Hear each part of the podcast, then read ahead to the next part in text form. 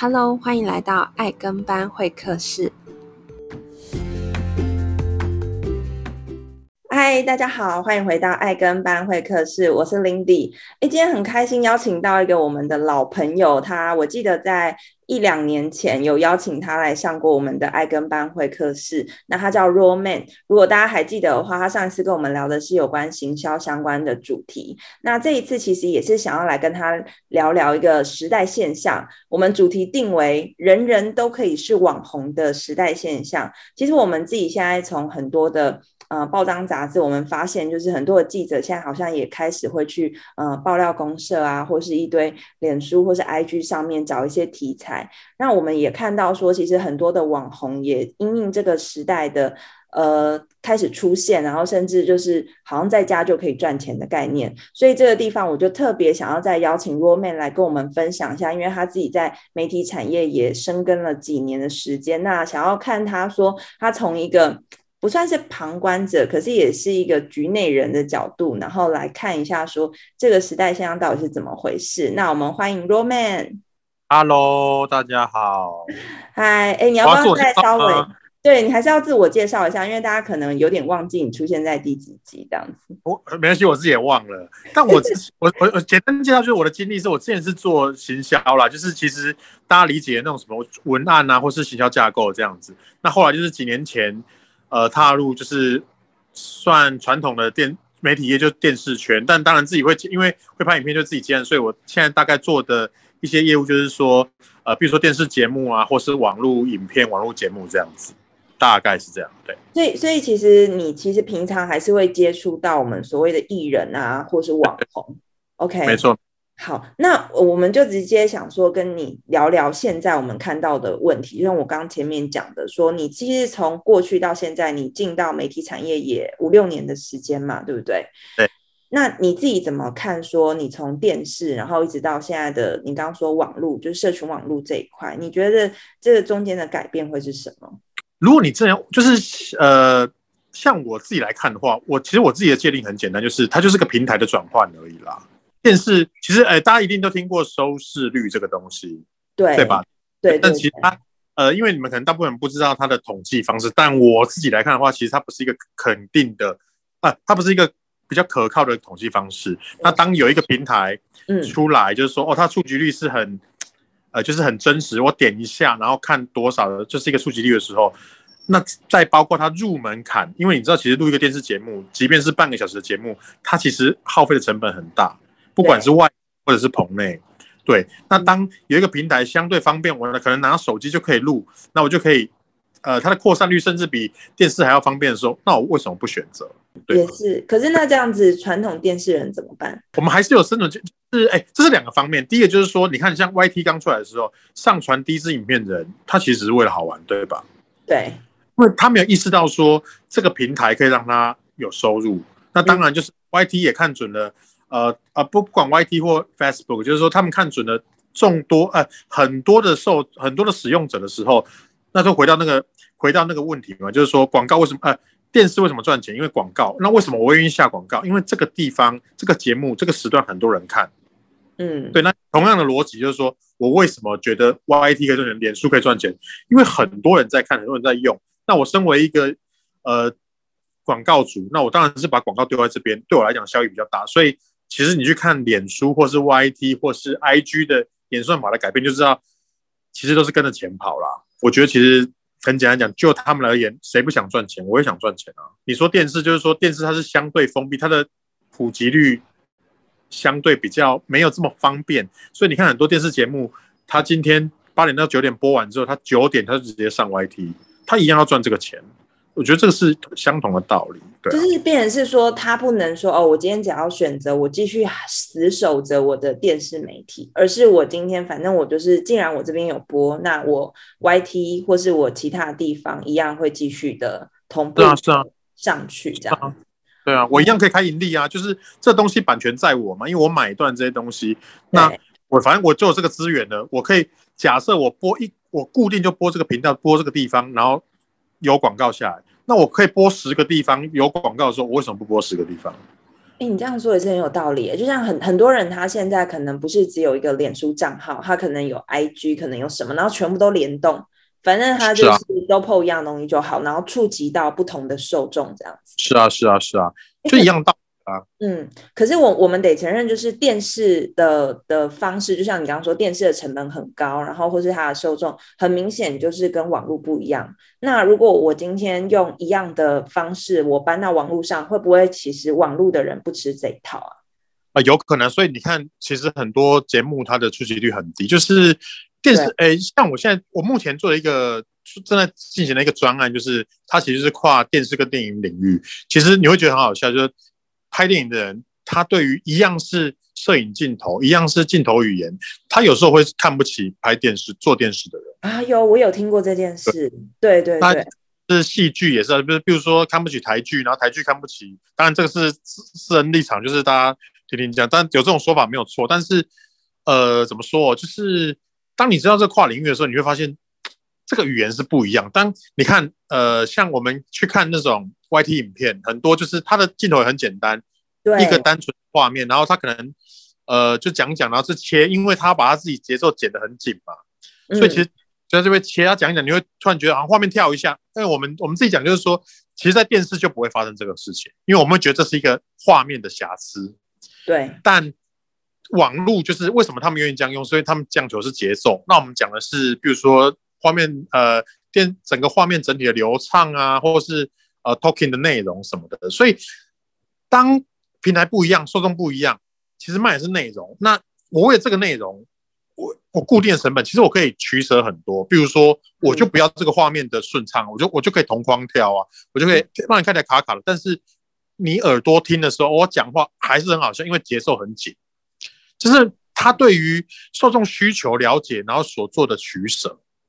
对对，就像我们 podcast 一样，因为我知道有一些的做 podcast 的人，他可能像像我是没有盈利需求，可是有一些人他可能就是这边他同时用 YT 去录，然后把声音截取出来，然后反正就像你说的，反正他都录了，他就干脆把声音的串流放到 podcast 上面去，然后增加他的受众。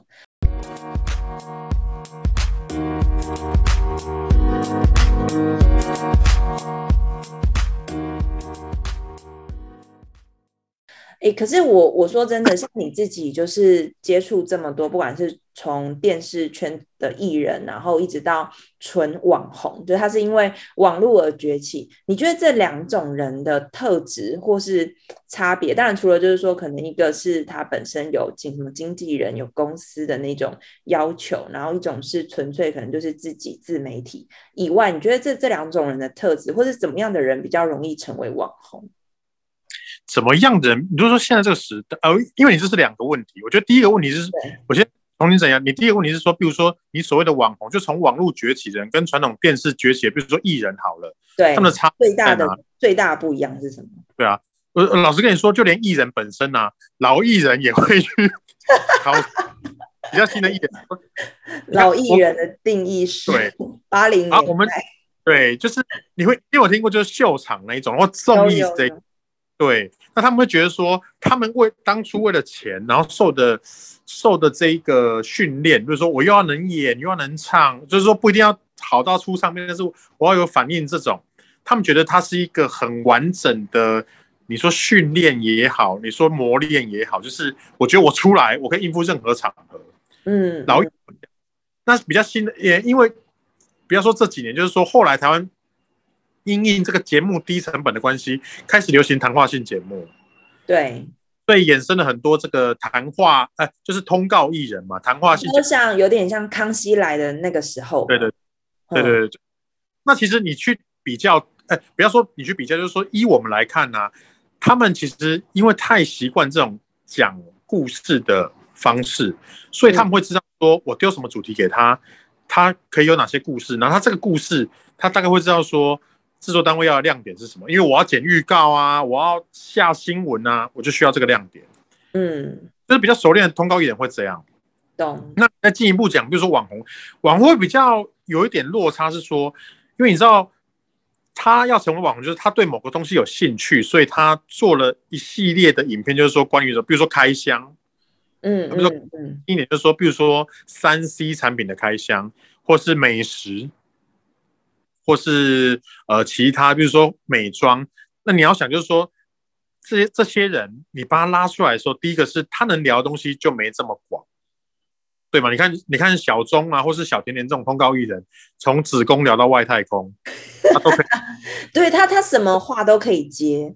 对。可是网红，他可能就真的只是一一支影片，然后他就爆红，然后他开始他就有所谓的他自己的受众嘛，反正他不管讲什么都好棒棒。对。但这没有好坏，就是说，就节目需求而言，就是说，假设我是美妆，我就找美妆的。但会有另外一个，就是刚讲的是广度的问题。那有一个另外问题是说，每个艺人呢、啊，在上节目的时候，比如说我可能发两三个艺人，你是会，嗯、你是当下会不会比较的？你不好笑，有时候不是因为你真的不好笑，而是旁边那个就比你好笑。哦，对吧？就是说，比如说你有些人就会被晾在旁边。我有发现，就是他如果发一排，对，像之前康熙的时候就会这样，就可能只有特定几个人一直讲话这样子。嗯，就是应该是说，好，假设假设你你现在在，比如说 pa podcast 啊，比如说网红啊，他通常一个人，比如你一定看过那种一个人在那边讲的嘛。对。那你好笑不好笑？就是我这个受我这个听众，我这个观众就说啊，这不喝酒，这喝酒，那可能投射我之前的这个。呃，一些经验，但艺人不是，我先四个、五个、三个、三个、四个，你有时候其实你讲的超好笑，但是拍谁亮点不在你身上，因为你旁边那个就是比你好笑。哦，对，他算是个当好，嗯，或是他他刚好那个时候有一些新闻，对吧？对，他在这个当中就是他就会更知道我怎么样可以在比如说三个里面，然后比较突出，或者说制作单位要什么，他能更快的掌握到，因为是有人跟他 re 稿的。比如说我今天要做这个节目，然后我要发你来。其实一般的同行节目说，哎，那个 Lindy 姐，我们今天要聊的是鬼故事，呃，撞鬼的经验。然后就说啊，你看说民雄鬼屋，那其实有时候哈、哦，我问你撞鬼的经验，你会想到，但你讲出来的时候，其实真的不好笑。啊，或是你会先跟他对说，哎，我觉得这个可以再改一下，或者怎么样？哎，不会改，就是会忠于，基本上会忠于真实，但会跟你说，哎，那我觉得，呃，比如说啊，你踩，呃，比如说你有一段说爬上楼的时候。踩破木门那边，你帮我讲慢一点，或是呃，你帮我再描述多一点。那你你是不是同时就会知道说，哦，原来制作单位要的 highlight 可能会在哪一块？嗯，对对，就是说有脑袋的通告艺人会这样。然后第二个是说，再加上我们现场可以按灯啊什么，当然这是额外的特效什么，这是音乐什么，这是另外的。但就是你的故事。不是你讲出来而已，是有一个人帮你顺出来，他的 feedback 就是让你的故事可能就是两，不要说更好，但至少两个人、三个人想一个故事，顺一个故事，比你一个人直接讲出来好，没有错吧？对，我帮你，对啊，我等我帮你校稿。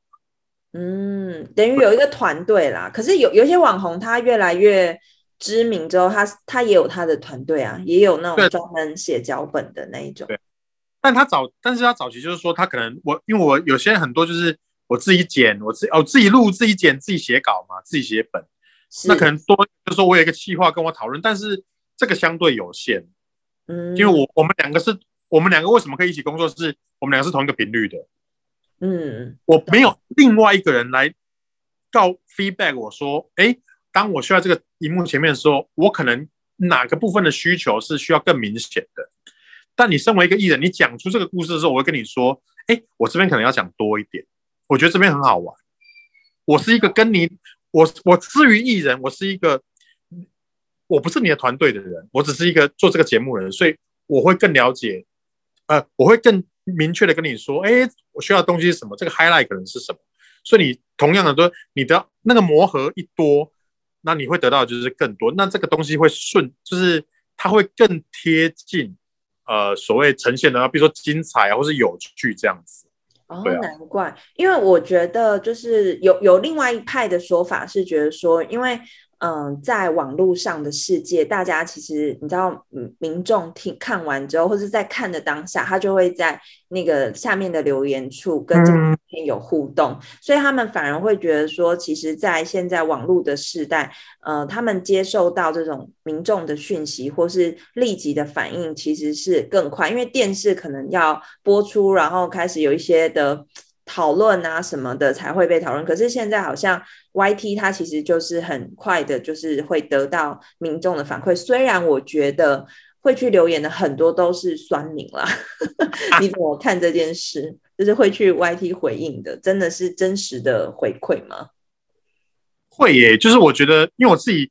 我跟你说，通常我们是十分钟看影片，二十分钟或三十分钟看留言。真的假的啦？我都没有在看那些留言呢。你会去看留言？会，我跟你说，就是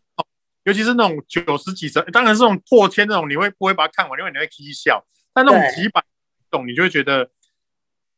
其实下面留的就是你会觉得有些人。搞不好比那个影片本人还幽默，你知道吗？有有有，我有看过，因为我有一次去看九面，他有一次开箱，就是整个跑车，就是一一屋子加起来好几亿的跑车，然后我意外发现他的留言超好笑，就是下面一堆人 是开始有一种就是觉得。哇，原来有钱人的世界什么的，然后就说你怎么没有介绍旁边的那个插头？我觉得我可能还比较理解那是什么，因为那些车子已经超乎他的想象。然后我就想说，哦，就是其实留言这一块，我觉得对啊，你这样子讲我就有感觉，就是还蛮好笑的。啊、那等于是开另外一个频道的概念。对，那我也我也觉得就是说，其实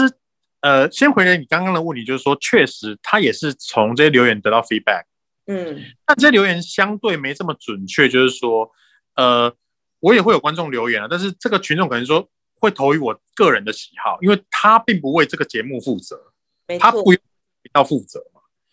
嗯，那相对的，他可能就是说，嗯、呃，我觉得你应该怎么样怎么样，就是他个人想法。但我们像我们自己在做节目，就是听完这个故事，我觉得你应该的那个出发点都是为了，我觉得观众会喜欢这个。当然，这不一定准确，但至少。我们的出发点是不一样的。我懂，我懂，因为你们就是的判断会是因为你们就是专门做节目的，而且你们比较客观的去看待说，因为我我认我认识我节目的受众，然后我知道我过去以来怎么样的东西，我可能收视率会比较高。对，那可是如果是以网络上大家就是键盘嘛，就是那个什么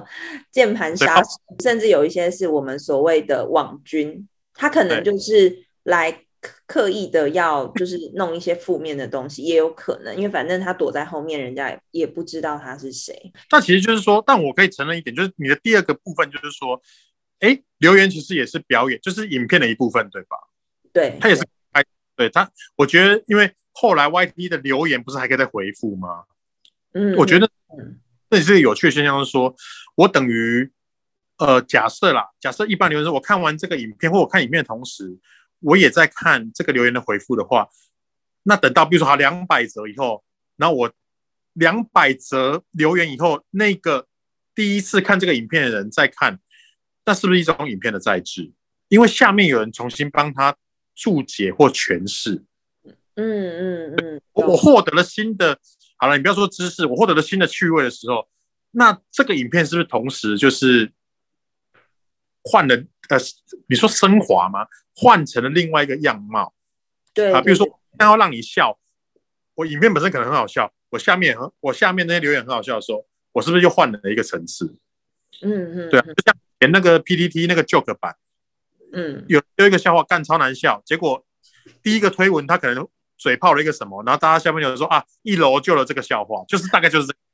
对对对对对，我以前喜欢看笨版，因为笨版通常下面就是大家开始比谁比较笨。然后我就很喜欢看下面的推文，所以我觉得你现在一讲，我就觉得哎有共鸣哎，就跟我们在看 PTT 是一样的。对啊。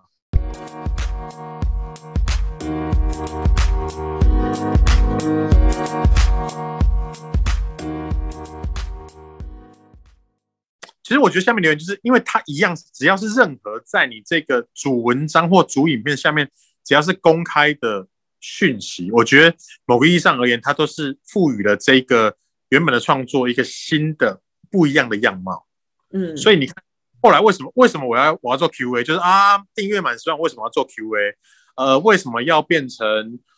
呃，我这边啊，我上一支影片，我前两支影片有什么观众留言什么，我一一来回复。其实我是在运用这些素材啊。嗯。对啊，因为观观众其实我们也很想知道观众到底想要什么。因为既然就像你刚刚说的，你如果做传统节目，会有呃，跟你有人跟你蕊脚本，他告告诉你观众的需求。可是当你自己做网络的时候，可能你就真的很需要去了解你受众的需求，你就用这种互动的方式。甚至我记得我之前有听过人家讲说，其实就是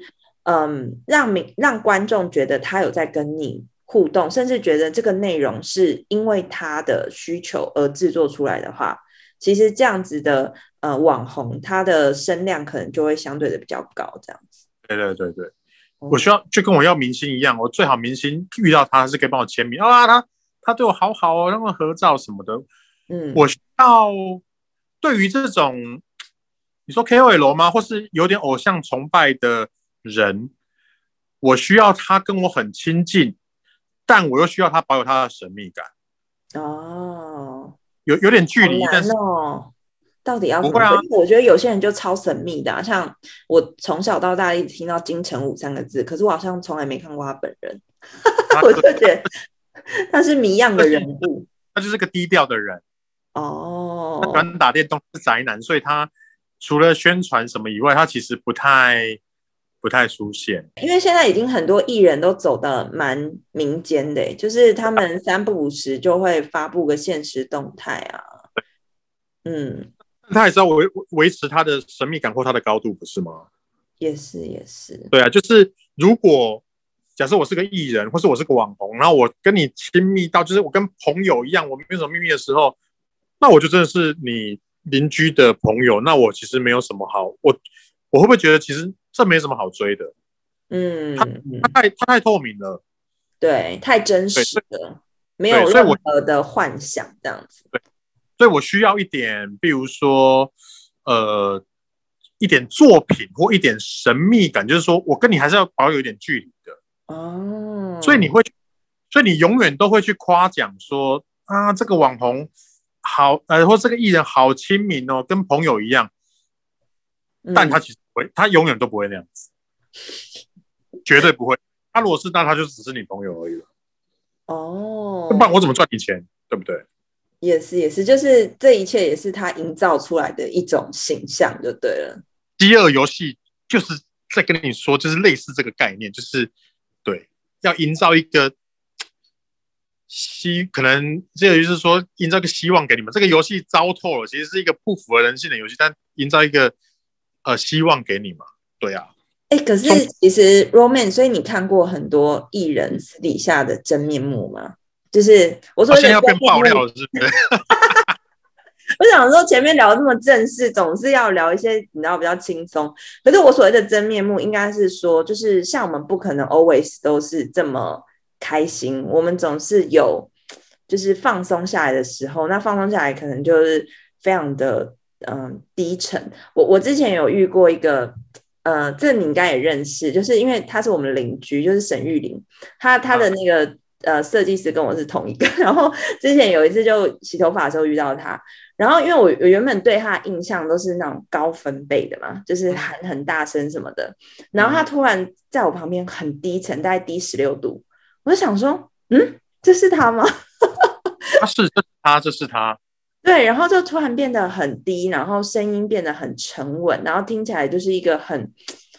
讲话就是很有气质，甚至。堪称专业，我不知道该怎么说，就是跟我印象中那种谐星啊或者搞笑的妆。但我我因为我，我住内湖这边，真的是非常非常多艺人会出没的地方。对，因为我私底下其实有时候会碰到几个，然后就会觉得，哎，真的是不太一样。所以这这是这是真的嘛？对不对？应该对啊，因为他不能、嗯、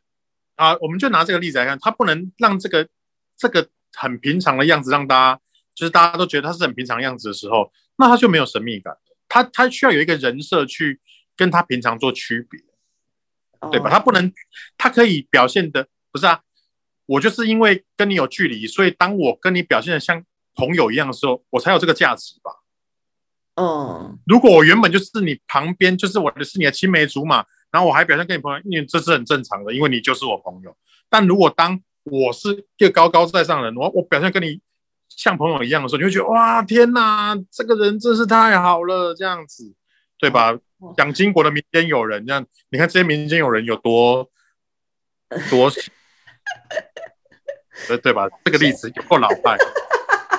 哎、欸，我问一下，所以你觉得以现在的网，因为我们刚刚讲的是传统艺人嘛，你觉得网红也需要保持这样的神秘感吗？我觉得网红是反过来，就是他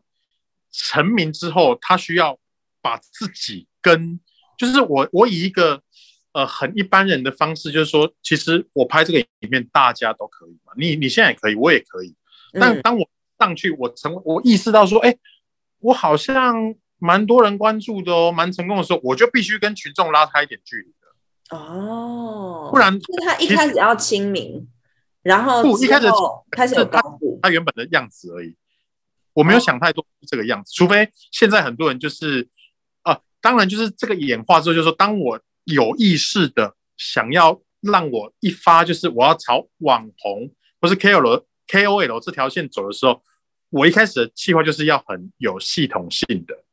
嗯，我就是要，比如说美妆专业什么的，那种人偏少啦。大部分就像你说，就是误打误撞啊，然后突然有一支影片爆红，啊、然后他就意识到说，哎、欸，我好像开始有一点名气，然后就像你说，就是我就开始有一些形象需要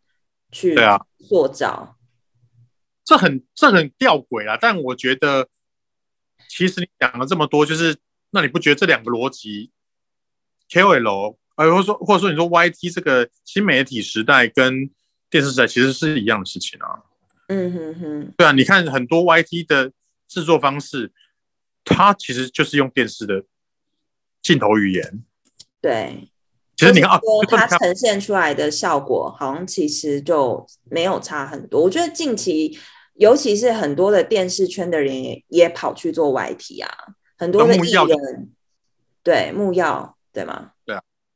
其实就是就是我们同时会意识到说，假设我以前这么一个随随便便，不要说随随便便，就是我自己写了一稿，纯粹因为我有兴趣的东西，然后我去写，然后我去录下来，然后简单的呃掐掉一些无聊或是节节奏紧一点之后，PO 出来的东西，跟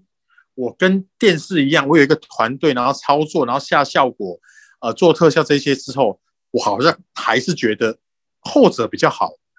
那其实。嗯 YT 的呈现方式跟电视呈现方式，是不是仅止于在平台的不同而已，跟扩散度的不同而已？没错，没错，没错，这样子。对，对，懂。对啊，因为其实最后就是因为这一这一集主要是聊聊这件事情，是因为其实呃近期我自己也接触很多传统媒体，然后就有发现他们也发现说所谓的自媒体，其实从呃五六年前就开始有自媒体这个词出现。是是是。尤其是近期更感受到，因为大家手上都有智慧型手机嘛，然后大家都有 IG，所以你就会感受到说，好像就是你可能只是单纯在朋友圈发了一个文，然后因为记者现在也很喜欢去这些社群媒体上找题材，所以就莫名其妙你成为新闻里面的一个人物了。然后大家可能也开始 follow 你的东西，嗯，然后你就开始变网红了。我其实近期也看到好几位网红是这样串起来，或者你可能小朋友，诶，你知道小朋友的网红真的是非常厉害耶！啊，真的吗？他们的订阅数不是几十万呢，都是两三百、七八百万起跳的订阅数，就是小朋友自己开箱小朋友的玩具啊。就是这个现在是孩子间，因为我我也是我女儿开始看，我才知道，就是才发现哇。这些网红只是没有被特别 highlight 出来，可是这些网红的订阅数都比大人的随随便便都还要多好几倍，然后点击率都很高。我我我女儿最近在 follow 一个网红叫妞妞，然后呢，啊、就是一个女生，好像听说从幼儿园开始拍，啊、对对对，拍拍到四年级了啊，对对对，对，刚跟厨房就是煮菜那个嘛。呃，那个只是他其中一个 part 的样子，然后反正他每天呢，每天更新，嗯，晚上七点更新，我就想说，哇塞，真的是很认真的在经营。然后有时候看着他，然后今天晚上还不小心点到他爸在直播，就他爸在分享 他的女儿的事情，然后看起来很像馆长直播，可是其实不是，他在讲一个育儿经验。馆长分享吗？没有没有，就是他的整个 setting 看起来很像馆长，然后点进去发现是妞妞的爸爸在分享他怎么教育他的孩子，然后就超多人在看他的直播，所以我就觉得说，刚好我们今天聊这个主题也是，就是 我相信很多人他可能现在因为尤其疫情在家，然后就觉得好像可不可以我们透过网络去赚一点流量，然后甚至开始学一些网红，不管是带货啊、带流量啊这些的。所以最后就是。我觉得 Roman 可以帮我们小小的结论一下，就是说，哎，因为我知道我们节目其实蛮多行销，或是做一些企划，或是呃网络相关的人在听的。你有没有觉得说，那是不是既然大家现在都是透过网络在做这些事，呃，marketing，然后或是 sales，或者是说可能在做一些品牌，那这一块是鼓励大家都可以去尝试，然后转型到网络的世界里面来，就是一样，就是我们的标题，就是人人都可以成为网红这样子。我觉我觉得蛮鼓励的，就是我觉得你必须面对就是平台的转移啦，跟传播方式的转移啦。嗯哼，对，啊，如果因为你刚刚前提就是说 marketing 这一块嘛，对，那你就是必须在这边要有一席之地。哦，你你至少要先占住一个位置嘛，对吧？对对对，那我也相信，就是说，至于电视，我们现在叫它新媒体嘛，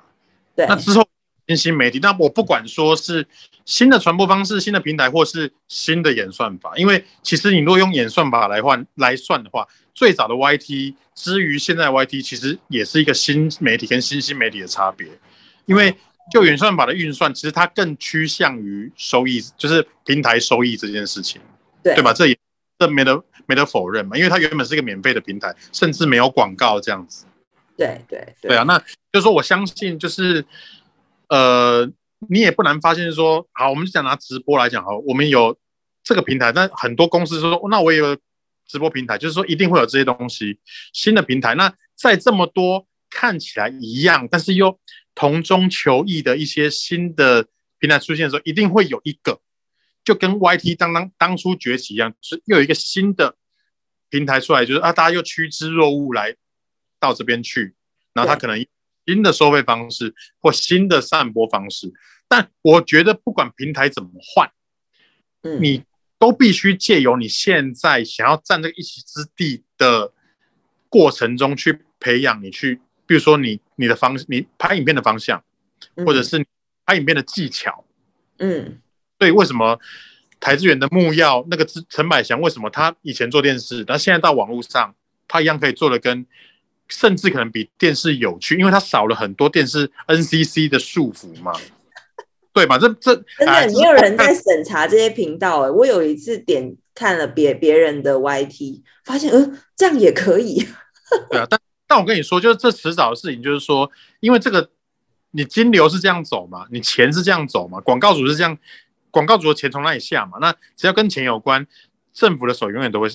现在已经伸进来，就是说它就会伸进来，然后伸进来的意思是什么？就是一定会有管理嘛、管束嘛、法规嘛，对嘛之类。那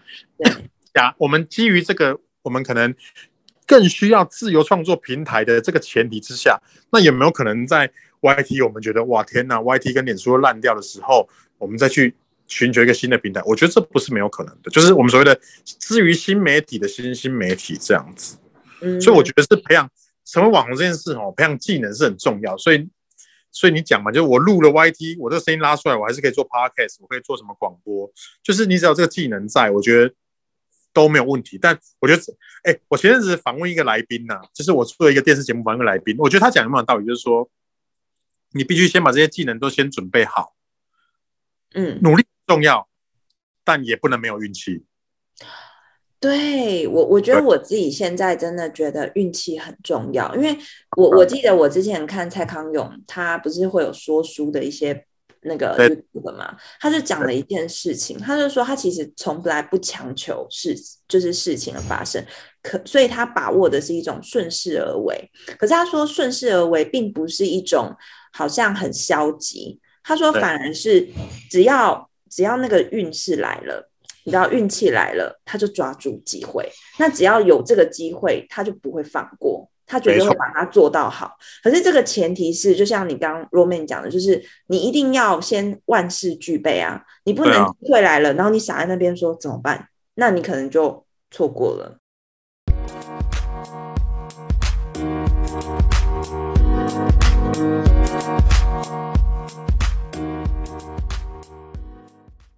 因为我觉得说，呃，其实与其探讨就是什么。怎样可以成为网红，或是呃，到底你你自己现在要不要去成为一个网红？因为反正疫情关在家，好像也是可以来开开直播做一点事情。不过我觉得就是还是要回归到你到底是想要做什么了。那我觉得这些平台或者这些工具、这些科技的转变，其实就是我们活在这个科技的世代里面，一定会呃处在这个当下的。那只是你今天要从听众成为一个。直播主或者成为一个网红，这就是大家各位的一个价值上面的选择。那我觉得很感谢 Roman 今天用一个比较是你说，就是我刚刚讲的，你到底是局外人 还是圈内人的角度？我是我是我是